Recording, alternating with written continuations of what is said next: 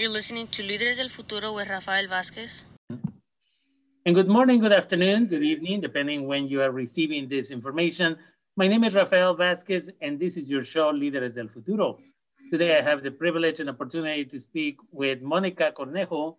Uh, Monica, thank you for being with me this afternoon, this morning, depending when our community is receiving the, this information we are providing.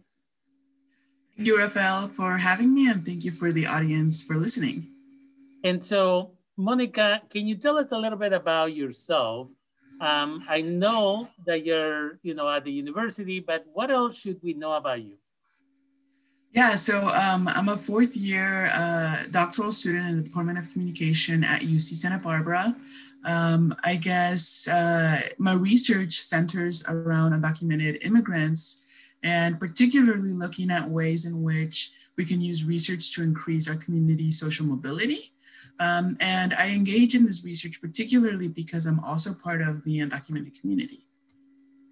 And so, how much longer? Obviously, you came to this country at a young age. You've been in living in the United States. Um, how much longer before you get your PhD, and then what are you going to do with it? Yeah, so it's about one year. Hopefully, uh, by next uh, June, I'll um, have earned my PhD. And then afterwards, I hope to continue on to a university where I hope to teach and conduct research uh, that is also within this topic area of undocumented immigration. And you like to write. So you've written a couple of books. Uh, let's talk about the first book that you wrote. I think it was about a year ago, maybe a little bit uh, longer than that uh, why do you enjoy writing? What brings you? Why is it so important for you to write? Yeah, so I wrote that first book, which is uh, on poetry, because I think as you know, as people and particularly as undocumented immigrants, we experience a ton of stressors.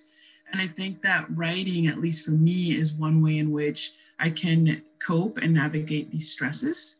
Um, so that's why I, I, wrote it, and I, um, you know, I shared it with others, and I put it on sale because I thought that it might also help them deal with some of the thoughts or inspire them to write as well. Can you tell us the name of the book and where people can find that book? Yeah, the book's available on Amazon uh, via paperback or Kindle version, and it's called Worlds Apart. Okay. And again, if you could give us a little bit more uh, details about what the book looks into or talks about. Yeah, so the book looks into a little bit of everything. It talks about, um, you know, relationships, uh, romantic and friendship relationships, as well as more uh, of what I refer to in the book as introspection or self-reflection on, you know, different areas of life, including, you know, migration experience, as well as um, coping with a relationship that ends or a relationship that begins. And so this book could possibly be used at community colleges, universities, as a way of starting these uh, conversations on all of these topics while at the same time using poetry as the tool to connect all of this. Um, what else? And then basically it took a year or so and now you have written another book, but this one is not meant necessarily for adults. This one is meant for children. What's the name of the latest book and what can you tell us about it? Yeah, the book's called um, uh, The Adventures of Juanito, the Undocumented Boy. And the book's about, or the book centers around Juanito, who is an undocumented boy who migrates with his mom to the United States to reunite with his father. Um, and so the book talks about, you know, his struggles as uh, migration and being separated from his mom, and as well as navigating the school system as a new immigrant, not knowing the, the English language.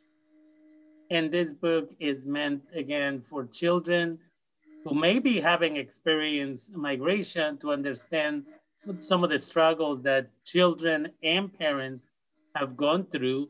Um, what is the target population or, or the target age for this book?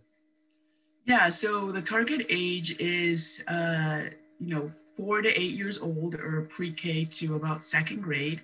And there's two primary target populations. So the first one is definitely, you know, our undocumented communities, um, like you mentioned, children as well as parents. And it's really targeted for, for children to have someone or something that they can see their experiences reflected in, which would be this book. Um, and you know, it's I, I, I envision it being um, used for parents and children to navigate in these conversations on undocumented immigration and what it means to navigate um, the, having this identity in the U.S. to normalize really uh, an undocumented identity.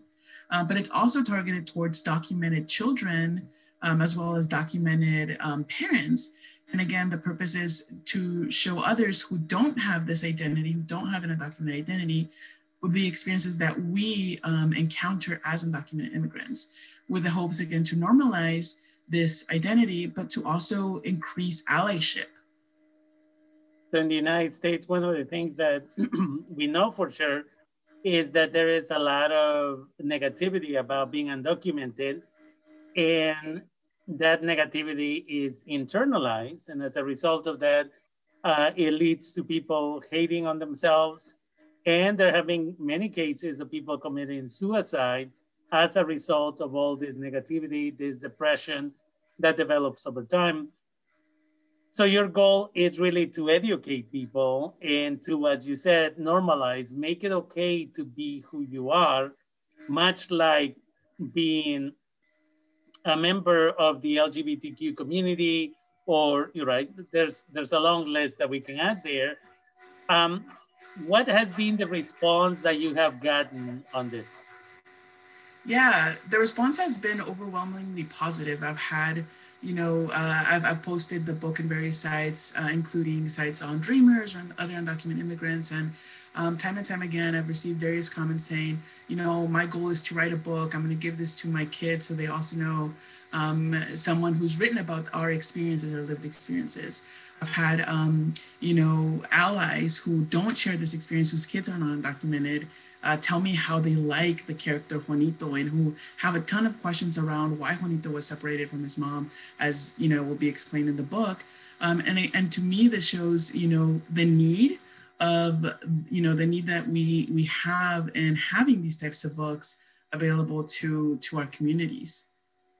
Definitely. And so i think it's important for people to have this dialogue. Where can people find the book? Yeah so the book's available on amazon uh, both in the kindle version and paperback. Okay. And is it already out and on sale now yeah it's already out um, so people can just you know uh, search for uh, The Adventures of Juanito, um, or search my name, Monica Cornejo, on Amazon, and they should be able to find it. Okay.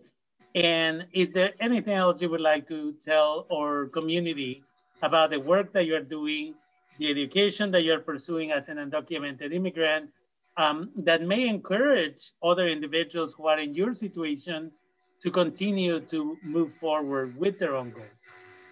Yeah, I guess the I guess the primary thing is that you know we need people who, who have our shared experiences in in different positions, be that education or healthcare um, or you know different institutions of power to change the dialogue and the narrative around you know the stigma around being undocumented. So that's the first thing. And then the second thing is that it's okay to be undocumented, that you know we didn't do anything wrong, that we are here in the United States pursuing a better life for our families and our children because of forced migration, particularly from the United States. Um, so I think it's, you know, it's very important for people to be aware of these issues and educate themselves on, on these uh, matters. And with that, I want to thank you for taking the time and being with us today. Again, Monica Cornejo, soon to be Dr. Monica Cornejo over in Southern California. And again, eventually you'll travel and go to a university that will uh, continue to support the research that you're doing. Again, I've read the book. I think you should do a series of them uh, to show how uh, the child continues to, again, grow and adjust and acculturate to the United States, much like you did. And so again, I wanna thank you for taking the time and being with us today. This is your show, Líderes del Futuro. Thank you, Monica. Thank you, Rafael.